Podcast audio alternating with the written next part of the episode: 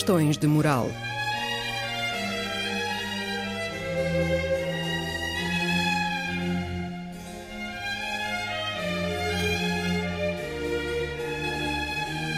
Escrito e apresentado por Joel Costa.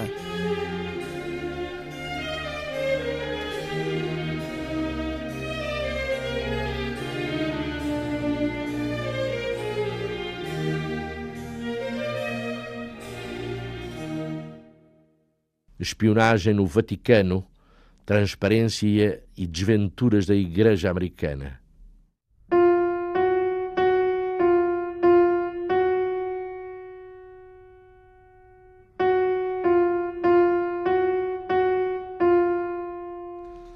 Naquela tarde de janeiro passado, é praticamente na clandestinidade que o Papa Bento XVI deixa o chamado Palácio Apostólico. O automóvel que o leva, embora de vidros foscos, não exibe insígnias distintivos ou quaisquer sinais de que se trata de uma, de uma viatura vaticana. Bento XVI também não informou os serviços de segurança da sua saída do palácio.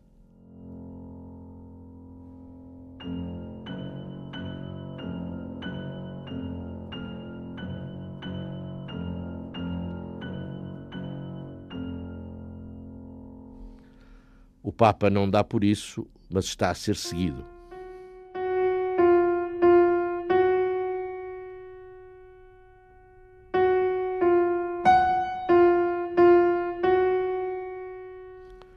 O carro do Papa mete pela via Aurélia Antica até perto da vila Doria Pamphili e franqueia o portão de um convento de freiras, sede de um movimento espiritual alemão.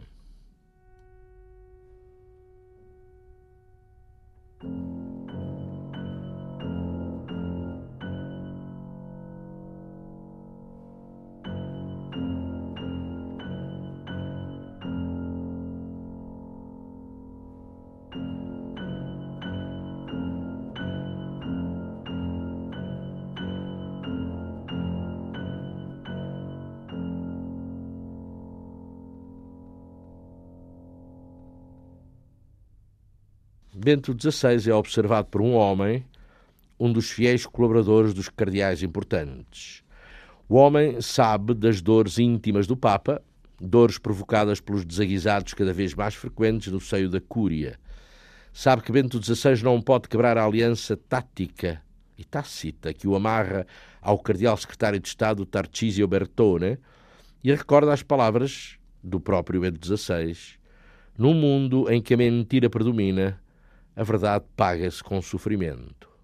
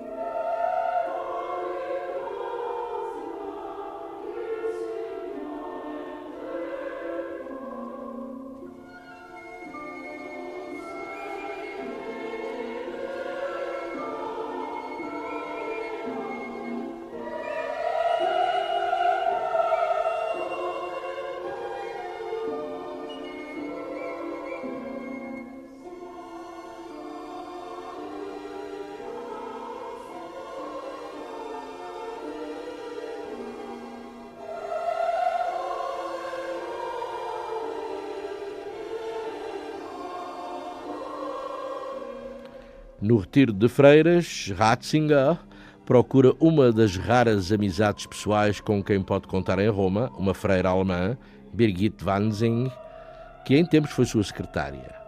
E para que não haja, em algum dos ouvintes menos católicos, algum pensamento reservado, informe que a dita freira já é velha.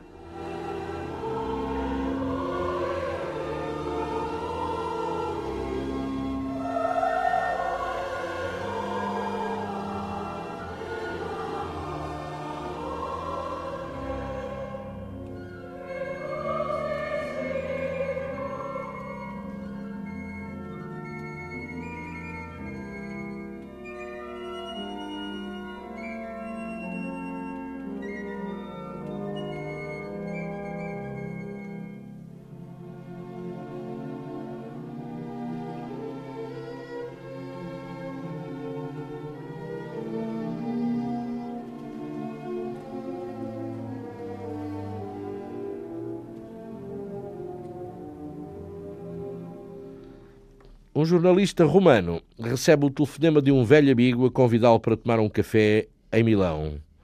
Porquê? Porquê em Milão? Porquê?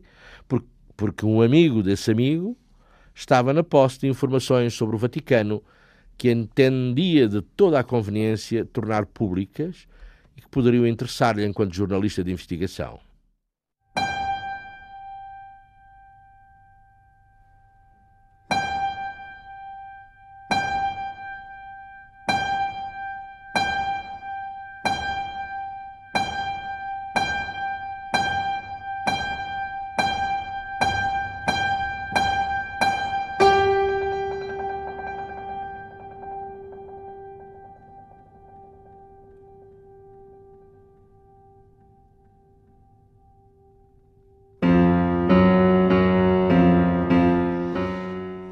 Volta para Roma, o jornalista é contactado por voz desconhecida que lhe marca encontro num bar da Piazza Mazzini.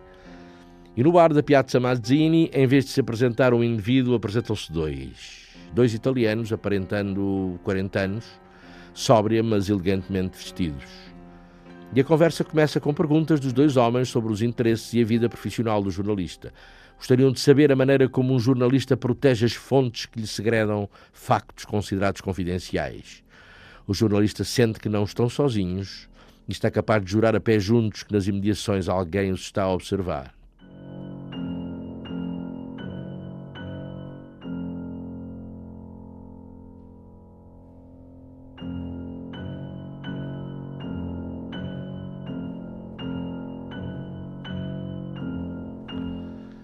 Os dois homens são tipos amáveis e de trato fino. No entanto, nos gestos e na linguagem deles, segundo o jornalista, nada há que cheire a sacristia que lhe dê indícios de que está perante dois eclesiásticos. Parecem-lhe ambos, bem pelo contrário, homens habituados a ambientes militares. Novo encontro marcado para daí a dois dias noutro bar.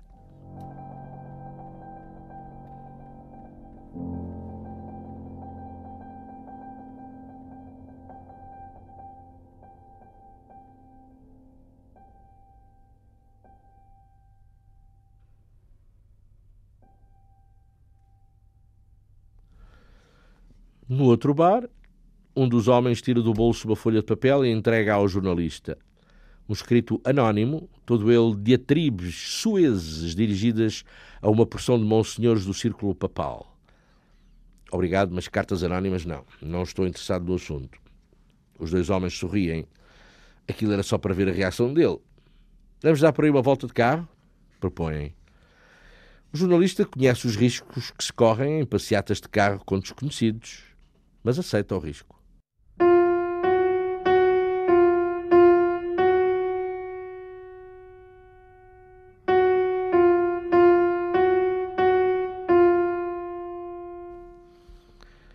O carro dá voltas e mais voltas pelas artérias da Roma noturna, acabando por parar numa rua a uma escassa centena de metros do ponto de partida. Era evidente que os dois homens pretendiam despistar quem eventualmente os estivesse a seguir.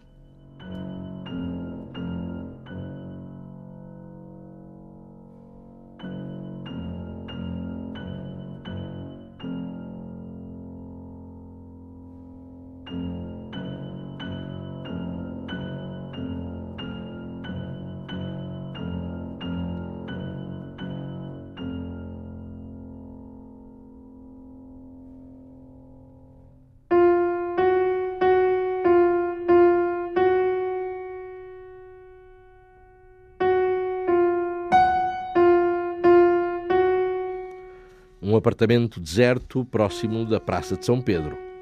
A casa está para alugar. O agente da imobiliária deve ter-lhes emprestado as chaves. Andam por um corredor, passam por uma casa de banho e por uma cozinha. Não se vê um único móvel. Entram numa sala completamente vazia, ou quase. A fonte vaticana secreta está sentada numa cadeirita de plástico.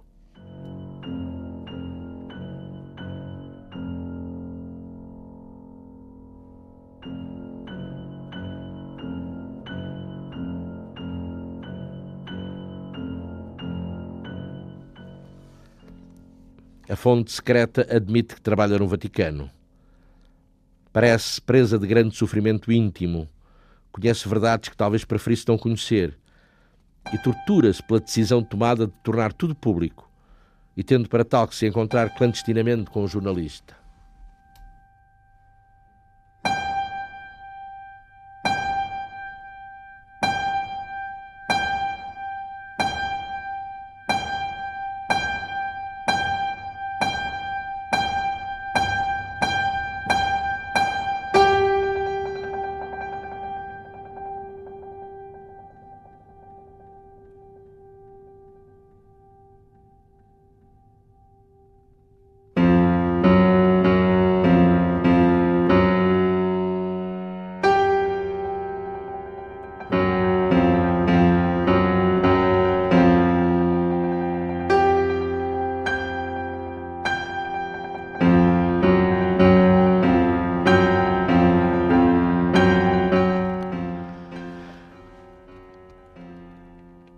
Desde a morte de Wojtyla, que copiava alguns dos documentos a que tinha acesso.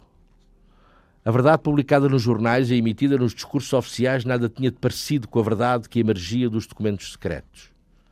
Estava para deitar tudo o que tinha copiado fora quando se apercebeu que tudo piorara na vida secreta da Santa Sé, que a hipocrisia reinava fulgurante nos corredores vaticanos, que os escândalos sucediam, pedofilia, lavagem de dinheiros obscuros, as malfeitorias dos legionários de Cristo, as cabalas urdidas contra certas personalidades, enfim.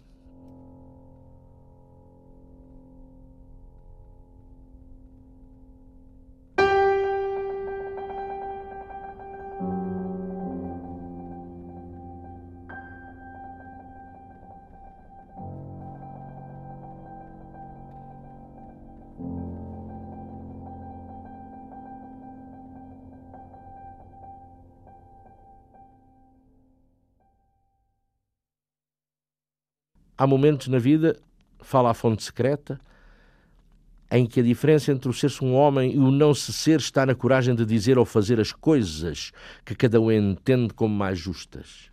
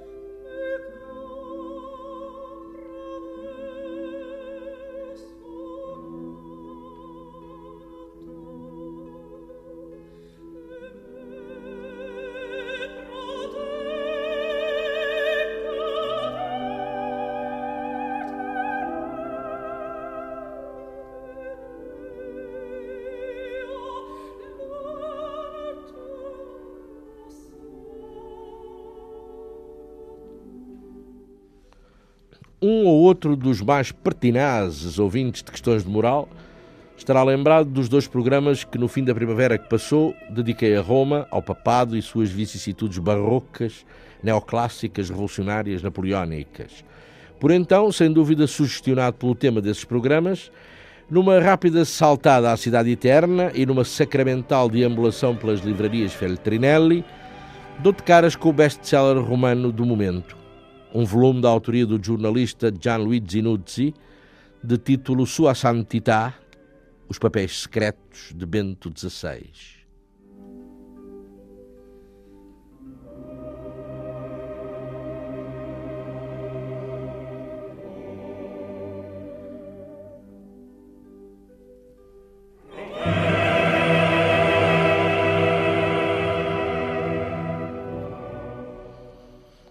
Aquele livro, pena que me aparecesse tarde, vinha ao encontro dos meus interesses imediatos. Era outro jornalista, escritor de investigação, a ter que escrever em livro a matéria impossível de publicar num jornal.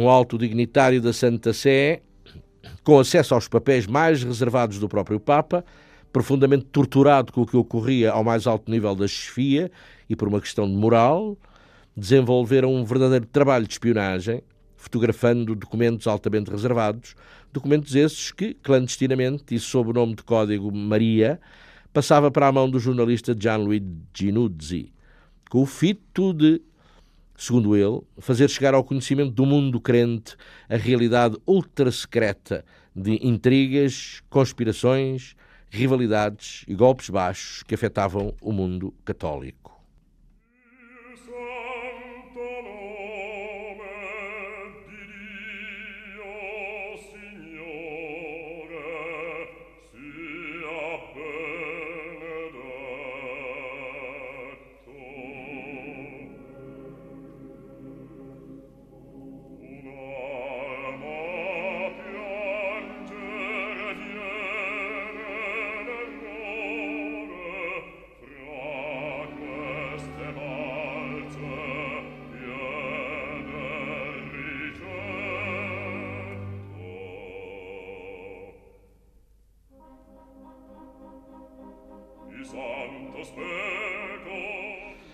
Na sequência do aparecimento deste livro, suponho eu, vai acabar por ser preso o camareiro ou mordomo, enfim, o braço direito do Papa, um senhor chamado Paolo Gabriele, que, segundo as últimas notícias que eu vi na televisão, foi já constituído arguído. Podia ter sido ele o agente infiltrado que, sob pseudónimo Maria, fornecer ao jornalista cópias de documentos classificados.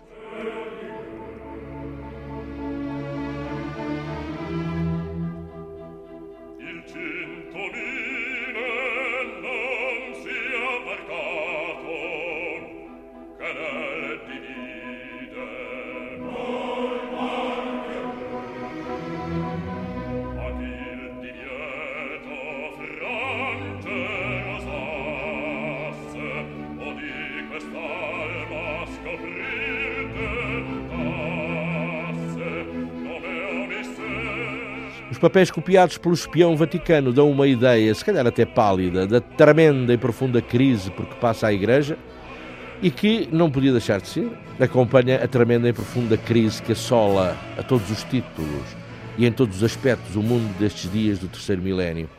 Fala-se de uma desmoralização e de uma má vontade contagiantes, insidiosas, a afetar a vida interna do Palácio Pontifício, em jogos de poder, em interesses pessoais e de casta.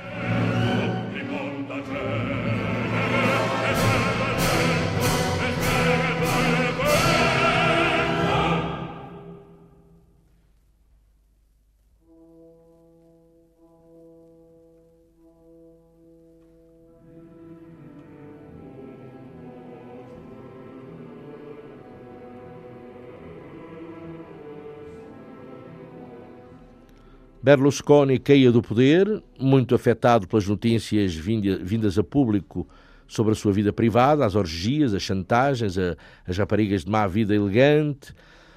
Tais casos também afetaram, e não um pouco, o eixo de entendimento que existiria entre Oltretevere e o Palácio Chigi, ou, por outras palavras, entre a Santa Sé e a sede uh, do, do governo de Itália.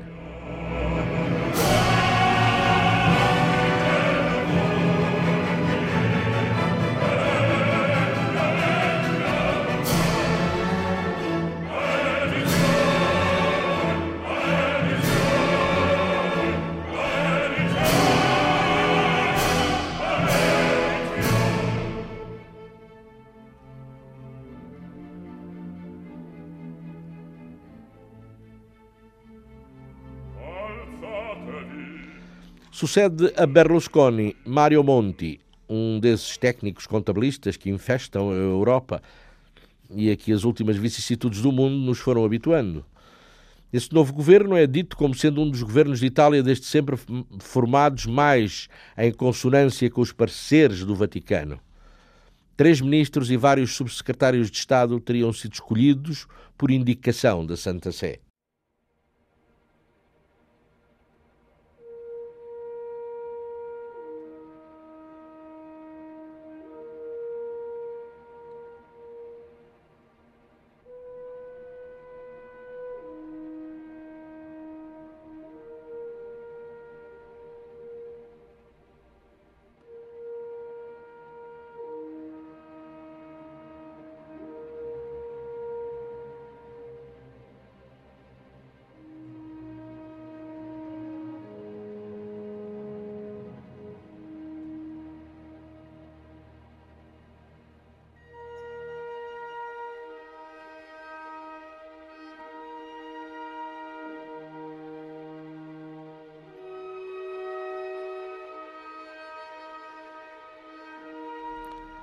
A história do jornalista Dino Boffo.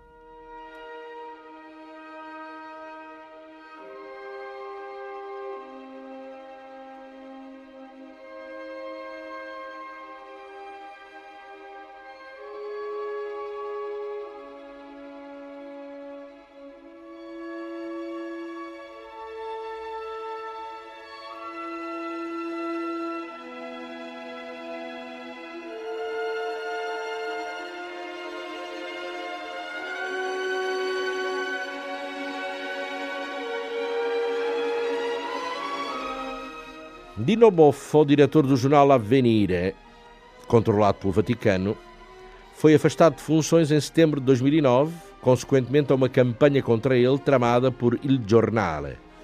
Fundamento da campanha: impensável que um indivíduo suspeito de homossexualidade dirija um periódico da Igreja.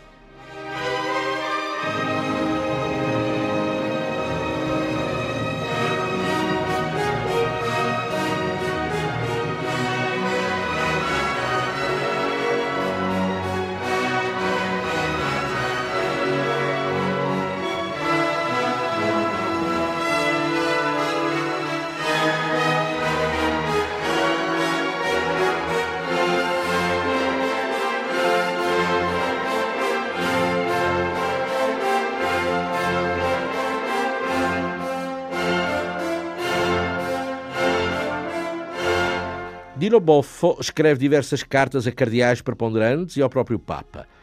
Protesta inocência. Anuncia diligências pessoais no sentido de descobrir quem lhe fez a folha e amando de quem. A mais alta hierarquia da Igreja guarda prudente silêncio.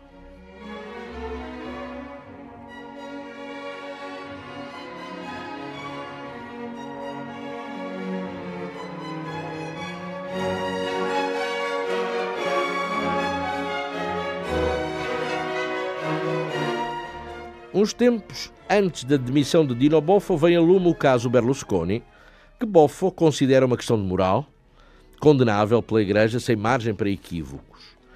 E os editoriais de Boffo, no jornal de que é diretor, conhecidos os escândalos da vida sexual do Primeiro-Ministro, os editoriais de Boffo endurecem as críticas e aconselham o chefe do governo de Itália a um estilo de vida mais sóbrio. Porque, diz ele, porque continuamos a cultivar a ideia de um chefe do governo que com toda a sobriedade saiba ser um espelho, o menos deformado possível, da alma do país.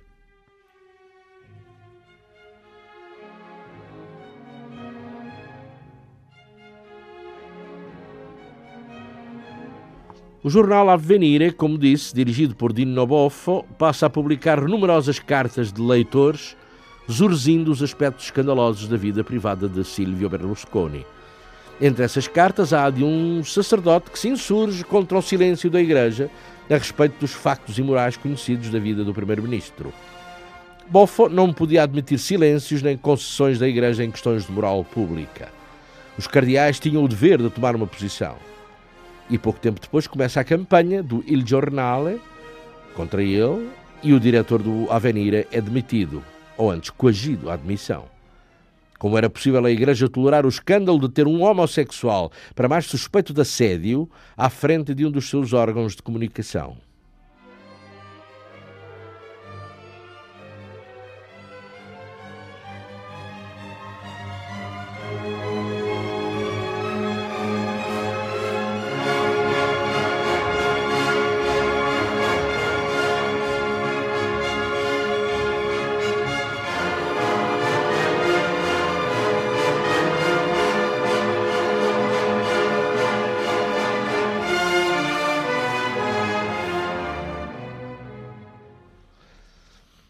As, indagações empreendidas por Dino Boffo acerca da origem da intriga que o caluniava e o empurrava para o desemprego passaram por várias individualidades da imprensa italiana e o desembocaram no diretor do Osservatore Romano e no cardeal secretário de Estado Tarcisio Bertone.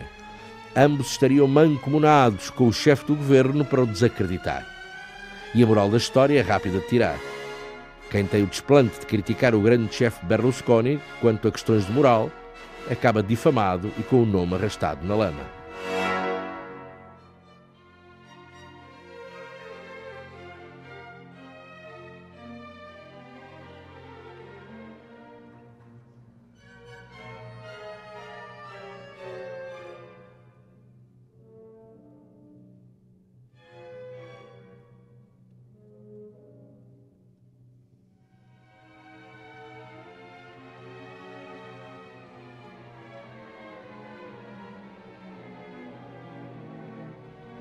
Sai uma nota da Santa Sé.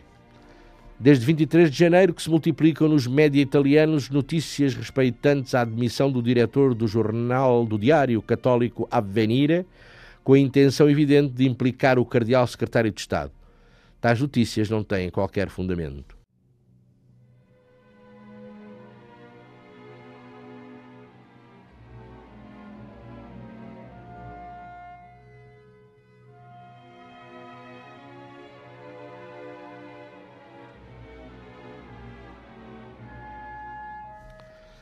Boffo não era um homossexual, tanto quanto essa não condição possa ser provada.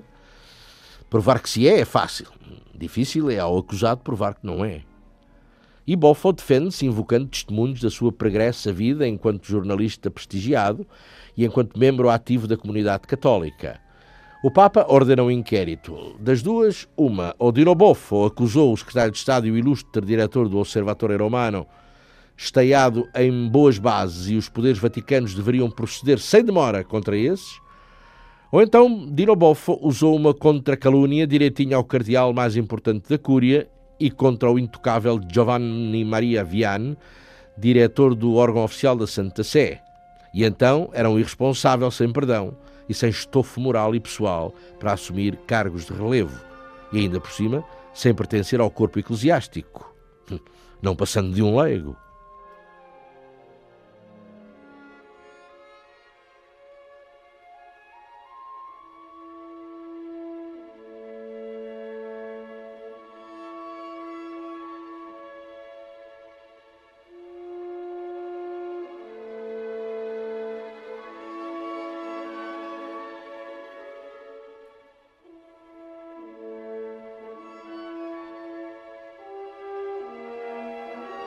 Mas o certo é que Dino Boffo vem a ser reabilitado, valorizado, reintegrado nas estruturas vaticanas de comunicação social e calado.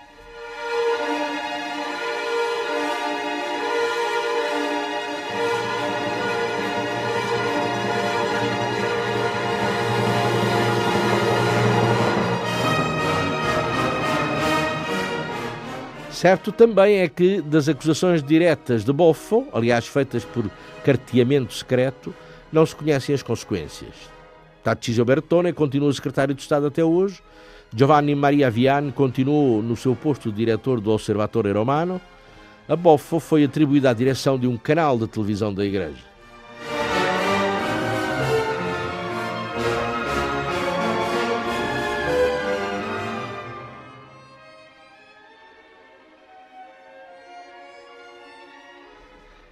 Até na vida vaticana, até na vida vaticana há pessoas incómodas que precisam de ser postas fora de combate ou até fora da circulação institucional. E o melhor meio, parece provado, é a hipocrisia e a calúnia anónima.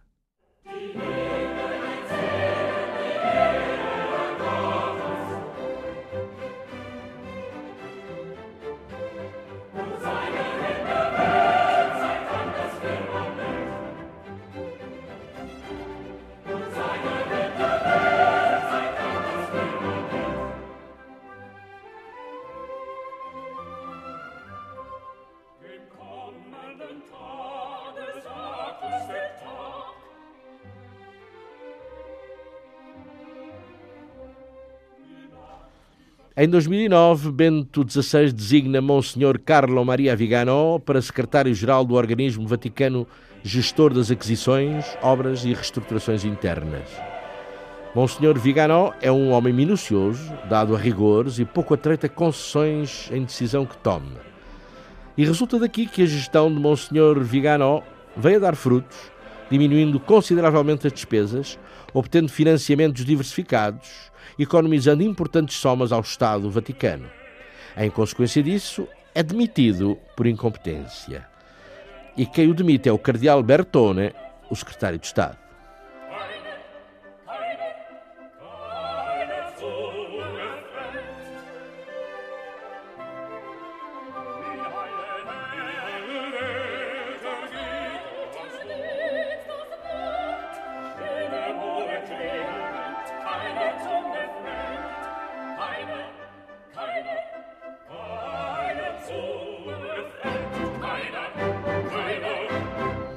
Demitido, Monsenhor Giovanni Carlo Maria Viganò vê perdida a oportunidade de ascender ao cardinalato, ascensão que o próprio secretário de Estado, que agora o despede, lhe prometera.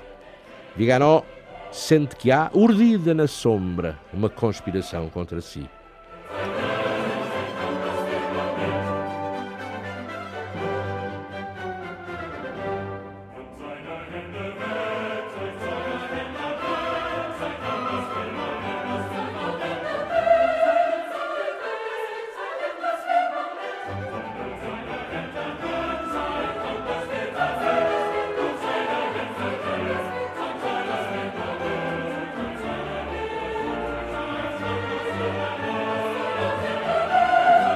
Monsenhor Viganó está convencido de que os sucessos conseguidos na economia vaticana são factos indiscutíveis, factos indesmentíveis. Não eram, ainda que o fossem. O periódico Il Giornale está metido no caso, como estivera no caso Boffo, e em artigos não assinados do Il Giornale incita-se Bertone a despedir Viganò. Bento XVI pensa colocá-lo como núncio apostólico em Washington e assim afastá-lo da vida e dos negócios vaticanos. E Viganó, pasmado, pergunta-se: mas onde é que está a verdade na intenção de transparência e rigor que Sua Santidade proclamara?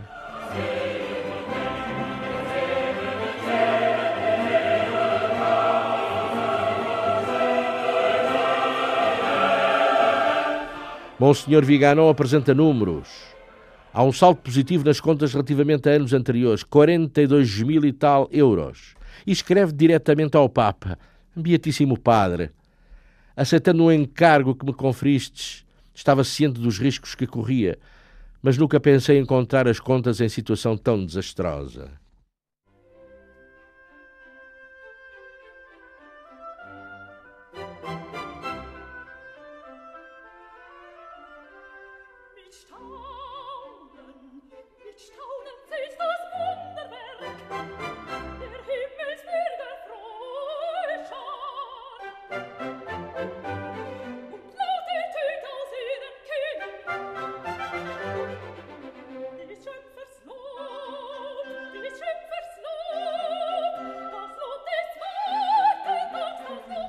Monsenhor Viganò continua a escrever ao Papa.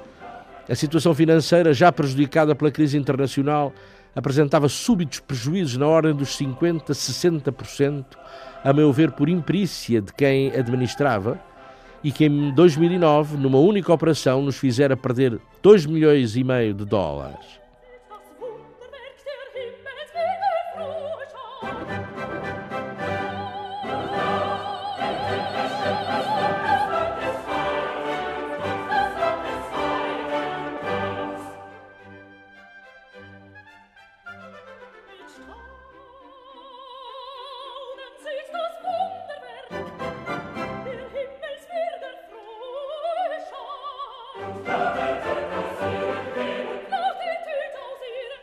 Monsenhor adianta alguns detalhes. Os serviços de filatelia e numismática andavam ao Deus dará. Havia problemas com a gestão dos museus. O tratamento dos jardins do Palácio Pontifício dava prejuízos importantes. Viganó lograria nessa rubrica, com uma gestão rigorosa e racional, economizar 850 mil euros, fazendo reverter esse saldo positivo na reforma de toda a central térmica do Vaticano. As situações de corrupção nos serviços técnicos eram mais que muitas trabalhos concessionados sempre às mesmas empresas, que levavam preços duas vezes mais caros do que levavam em serviços feitos fora do Vaticano. Desmotivação dos trabalhadores vinculados ao Vaticano, que viam os trabalhos adjudicados a operários de fora a custos exorbitantes, caótica gestão dos aprovisionamentos, etc.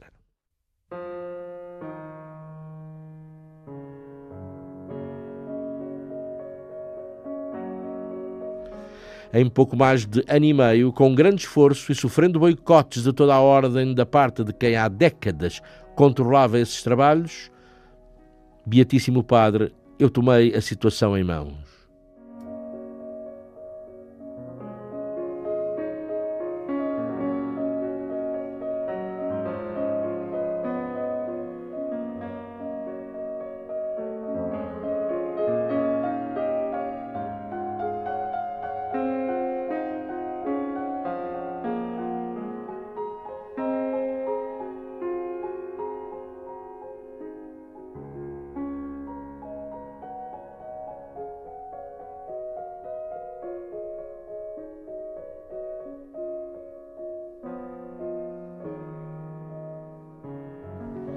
Em suma, Monsenhor Vigano, verificando à lupa todas as despesas, conseguiria reduzir os custos operacionais para cerca de metade.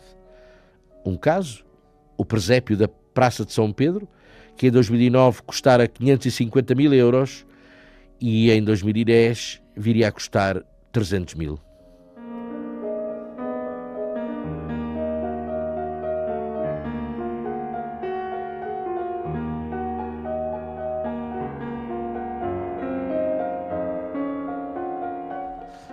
Tudo foi possível, escreve ele ao Papa, graças ao esforço constante de eliminar corrupções, de contrariar interesses particulares instalados e outras, outras disfunções. E por isso, Beatíssimo Padre, nenhum espanto da minha parte ao saber que havia uma campanha contra mim, a fim de me desacreditar junto dos meus superiores. E Bento XVI é, de certo modo, desafiado por este Monsenhor. Caso escandaloso, sacrilégio inaudito.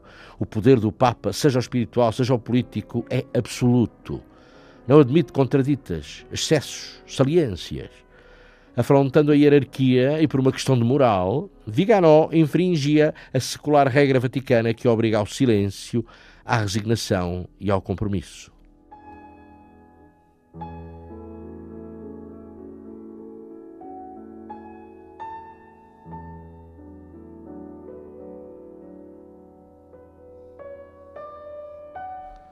Certo cardeal opinava que Viganó havia personalizado por demais a questão e havia envolvido o secretário de Estado, de ordinário sempre protegido e preservado por todos.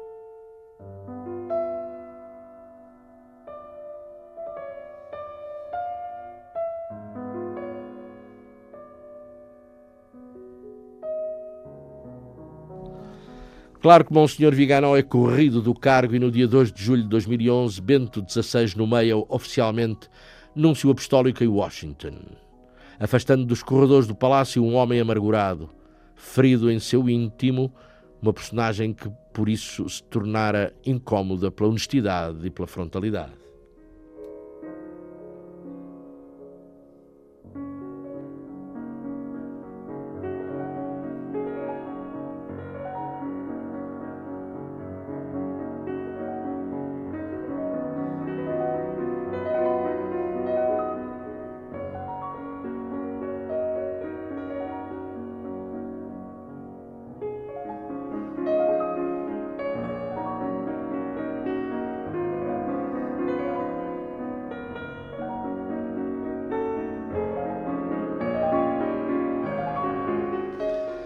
Há quem não goste de Bento XVI, o duocentésimo sexagésimo quinto Papa da cristandade, e há quem o compare depreciativamente com o antecessor. Sem dúvida que este Papa é sobretudo um intelectual, um homem de gabinete, estudioso, culto, intelectualmente rafinadíssimo. Mas quem o defende diz dele que é um Papa atento e dinâmico, desejoso de luz e verdade, desejoso de intervir enérgica categoricamente nas estruturas do poder vaticano, não estivesse ele condicionado pelos compromissos assumidos e pela fortíssima razão de Estado que lhe dificulta, ou impede mesmo, a mais pequena mudança de estilo e de forma nos negócios pontifícios.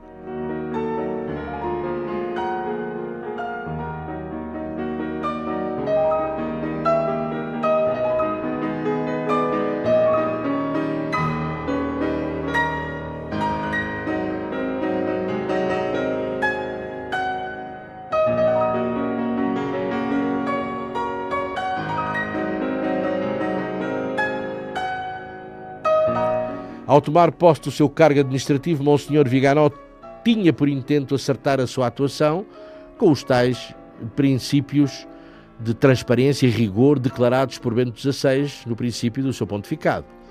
E fora nesse pressuposto, nesse sentido, que Monsenhor se empenhara. E foi isso que o perdeu.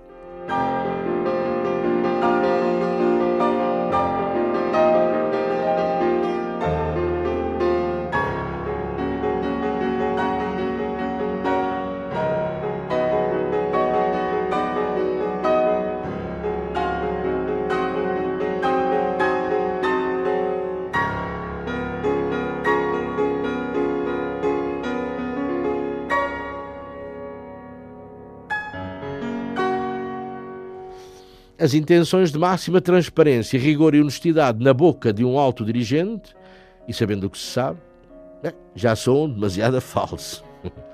Um alto dirigente, seja de quem for, de onde for, já são demasiado falsos e está à vista mesmo nos negócios sagrados. Não se sabe se essas transparências e rigores com que se enche a boca serão somente para consumo dos papalvos, como nós, dos simples, e na verdade visam mascarar as práticas reais que sempre nos nossos dias seguem em sentidos contrários.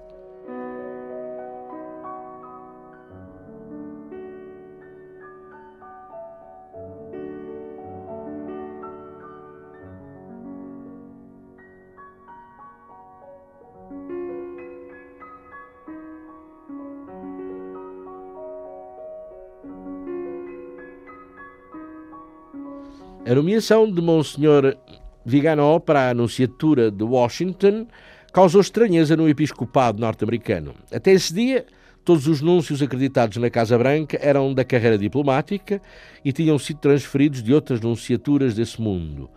Desta vez o Papa mandava-lhes um monsenhor que, embora já tivesse servido como núncio na Nigéria, desenvolvia presentemente uma carreira de altas funções administrativas no interior do Palácio Pontifício e que, em circunstâncias normais, teria sido promovido ao cardinalato e continuaria no Vaticano. Mas e por que não fora promovido? E por que não continuar no Vaticano?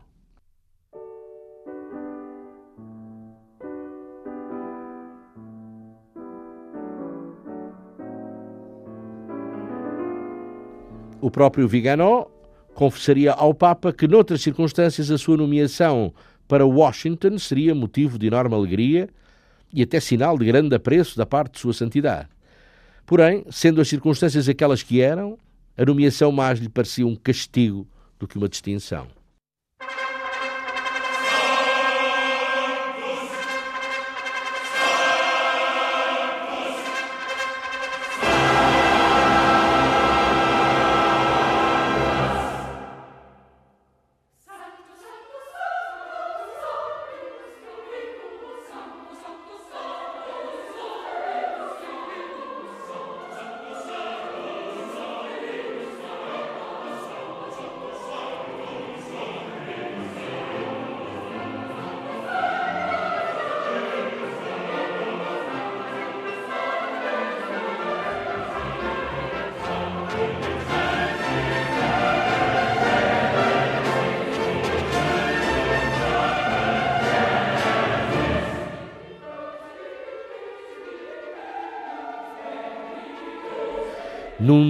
De novembro de 2011, Monsenhor Carlo Maria Viganò senta-se no seu gabinete no terceiro andar de um palácio da Massachusetts Avenue, em Washington, e dá-se de conta de que as suas apoquentações em matéria de dinheiros não cessaram. Antes, continuam, e no mesmo ponto que deixaram em Roma os dinheiros, as contas para pagar, a absoluta necessidade de rigor e transparência nas sacras finanças. E é por questões do mesmíssimo teor que terá de se haver com tensões e braços de ferro com o mesmo personagem que o afastara de Roma, o cardeal secretário de Estado Bertone.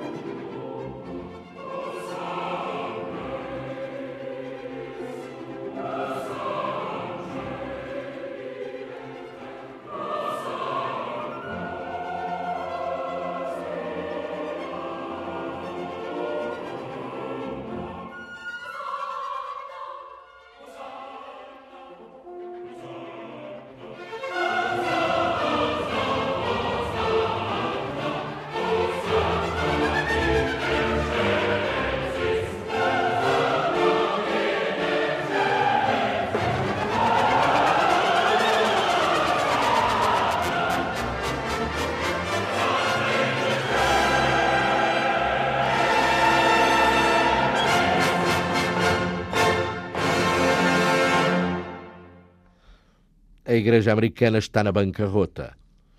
Motivo principal: os processos abertos contra os padres americanos pedófilos e a obrigação das devidas indemnizações às vítimas.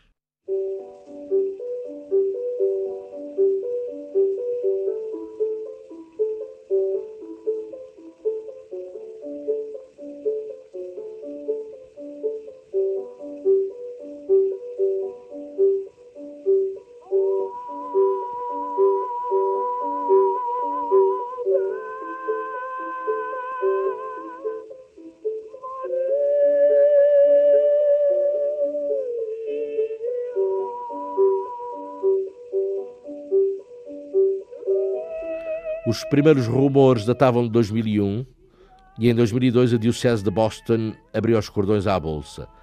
Qualquer coisa como 6,2 milhões de dólares como compensação pecuniária às vítimas dos padres pedófilos e como último recurso para evitar os tribunais.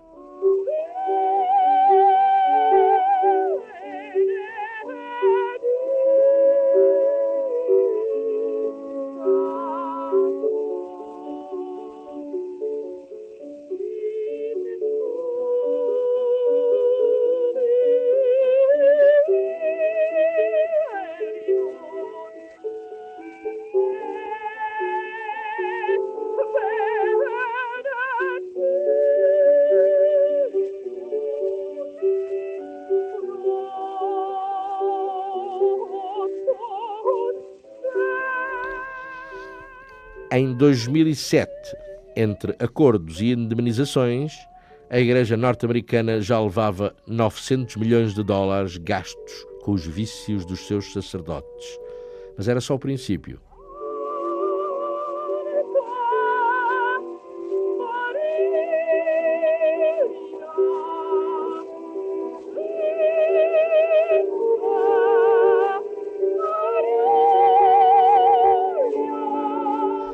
Nos últimos tempos, o dinheiro já desembolsado pelas dioceses americanas é trabalhoso de calcular. Um montante astronómico, de qualquer maneira. Segundo o especialista de La Stampa em assuntos vaticanos, os casos de pedofilia na América contavam-se por cerca de 4.500, obrigando a uma despesa na ordem dos 2,6 mil milhões de dólares. Houve dioceses que abriram falência, tantos foram os escândalos.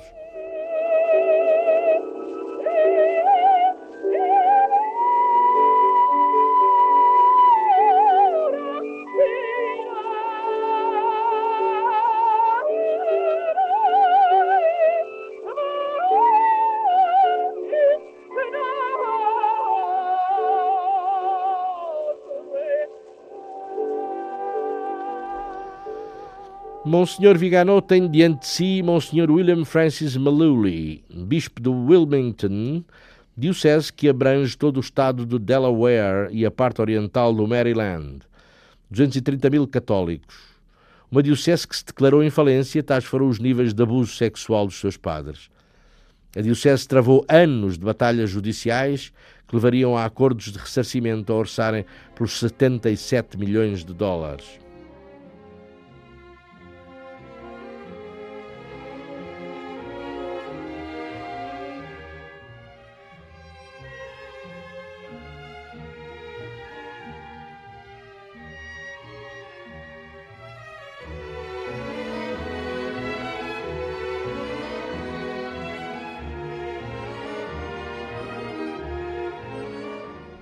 O bispo Maluli pretende contrair um empréstimo com a Anunciatura, 10 milhões de dólares. Hum, Viganó analisa as contas? Não, não. Não há dinheiro em caixa para tanto. Viganó pensa que aquele caso das indenizações está em jeitos de pôr de joelhos a Igreja dos Estados Unidos. Resta-lhe colocar o problema do empréstimo à Santa Sé.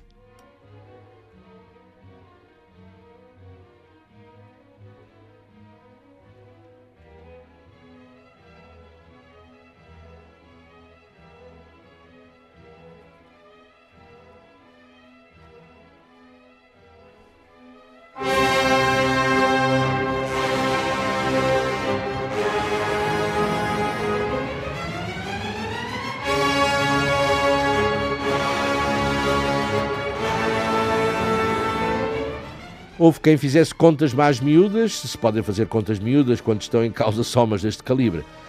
Falando de 3 mil milhões de dólares brutos, quantia estimada para encerrar o assunto das indenizações nos Estados Unidos, subdivide-se a soma em duas vertentes: 2 mil milhões para ressarcimento das vítimas e mil milhões a repartir entre custos judiciais e acordos extrajudiciais. Mas pode acrescer a isto, dizem os peritos, 2 mil milhões a contabilizar como danos de imagem e não se contam os acordos particulares que algumas dioceses fizeram sem se saber ao certo com quem. Perguntam os católicos americanos quantos seminários, quantas escolas, igrejas, casas de recolhimento podiam ser construídas com tanto dinheiro.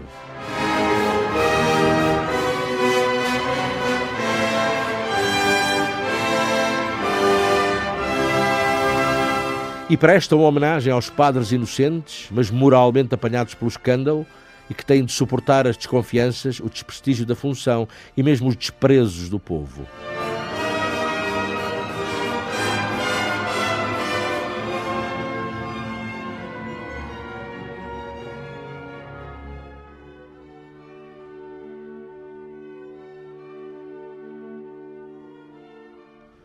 Viganò comunica com o Vaticano em mensagem cifrada. Claro que Viganò está consciente da delicada posição da Igreja no seu todo, debilitada inclusivamente das posições políticas, dado que se estava em época de eleições primárias para a presidência dos Estados Unidos, o que sempre é um momento melindroso nas relações entre os bispos católicos americanos e os partidos democrático e republicano. Além disso, a própria nomeação de Viganò para a anunciatura resfriar alguma coisa às relações entre a mesma anunciatura e o Departamento de Estado. Figanó estava metido numa embrulhada.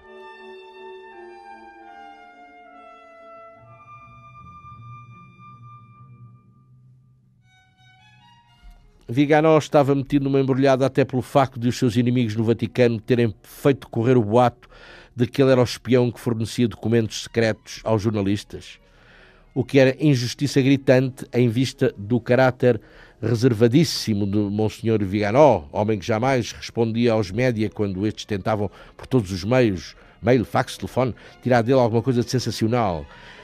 Para além da questão de moral, a embrulhada de Viganó passava, como se percebe, pela questão política. E a questão política que o torturava centrava-se no relacionamento entre o episcopado americano e a própria Santa Sé. Uh, e, e, sendo o anúncio apostólico o elemento de ligação e de concórdia entre as duas partes.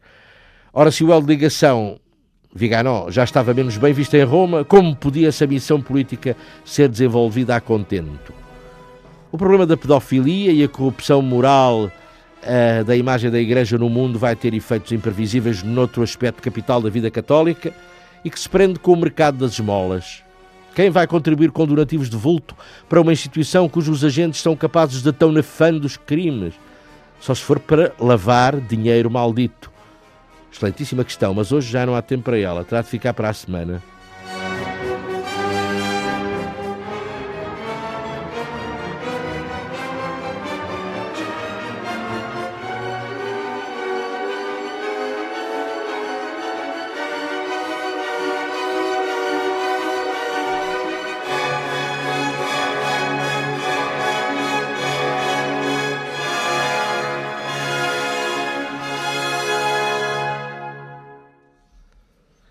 Irmãs Ana Almeida Dias e Cristina do Carmo, e da vossa vida e levai a minha benção. Pelo menos a minha. Das de outras entidades vocês é que sabem.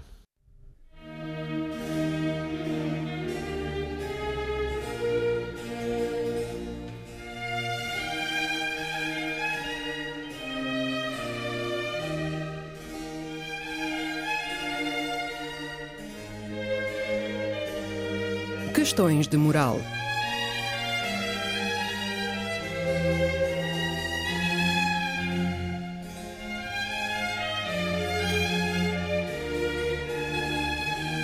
Escrito e apresentado por Joel Costa.